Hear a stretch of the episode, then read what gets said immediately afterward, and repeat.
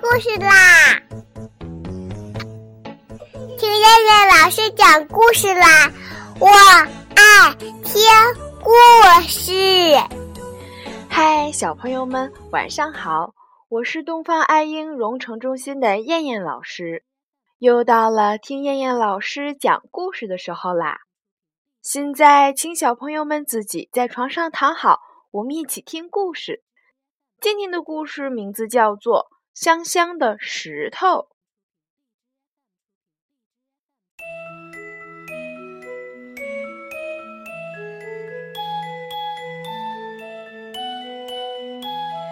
冬天，当北风刮起来的时候，山谷里的石头让许多小小的种子在它肚子下面避风，于是整个冬天，石头都不敢睡觉。它要守着种子，不让冰雪把种子冻着，不让饥饿的乌鸦把种子叼走。在一个温暖的夜里，石头忽然觉得肚子下面痒痒的。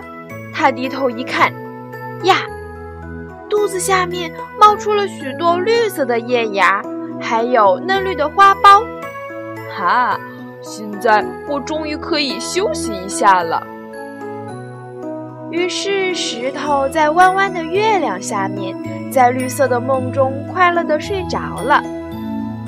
清晨，路过山谷的春姑娘悄悄亲了一下花苞，花苞立刻变得好香好香，绽开了粉色的花瓣儿，好香啊！一阵细雨飘过，落在花瓣上的雨珠就变成了香水。春天的风轻轻摇动花枝，那些香香的水珠纷纷扬扬落在刚换毛的小兔身上。小兔成了香香的小兔，它快乐的直翻跟头，一头撞在了打瞌睡的小熊身上。小熊也变成了香香的小熊。小熊到水边洗脸，小蝌蚪闻着香气，摇着尾巴游出来。小鸟正在喝水，咦，这水怎么变得好香好香？于是小鸟浮在水上，洗了个香香的澡。洗了澡的小鸟变得格外美丽，它们快乐地飞翔，把香气洒满山谷，整个山谷都醒来了。大家闻着香气，心里香喷喷的。